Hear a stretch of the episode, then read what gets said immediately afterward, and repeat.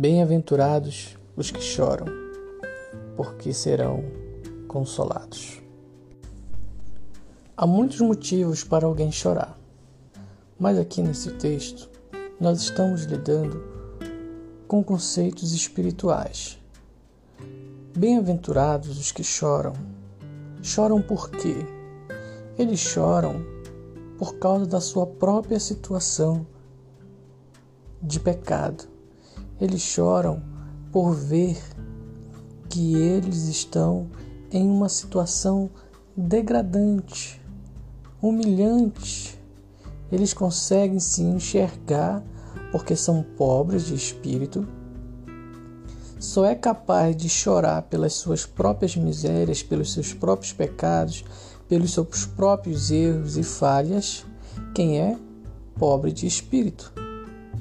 E esse pobre de espírito ele chora porque vê em si falhas, pecados, desvios de caráter.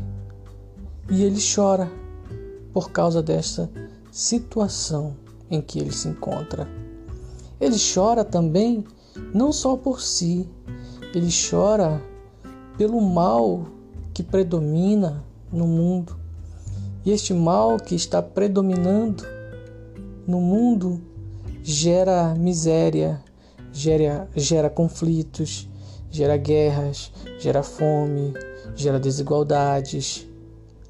E ele vê os outros, ele vê o seu semelhante em, em estado degradante e ele lamenta em ver tamanha desgraça, em ver tamanha desigualdade, em ver tamanha miséria, em ver as pessoas se perdendo, em ver as pessoas morrendo, em ver as pessoas se entregando ao vício, em ver as pessoas se entregando às coisas que trazem malefícios, em ver as pessoas mentindo, em ver as pessoas se drogando, em ver as pessoas se prostituindo, em ver as pessoas em estado cada vez mais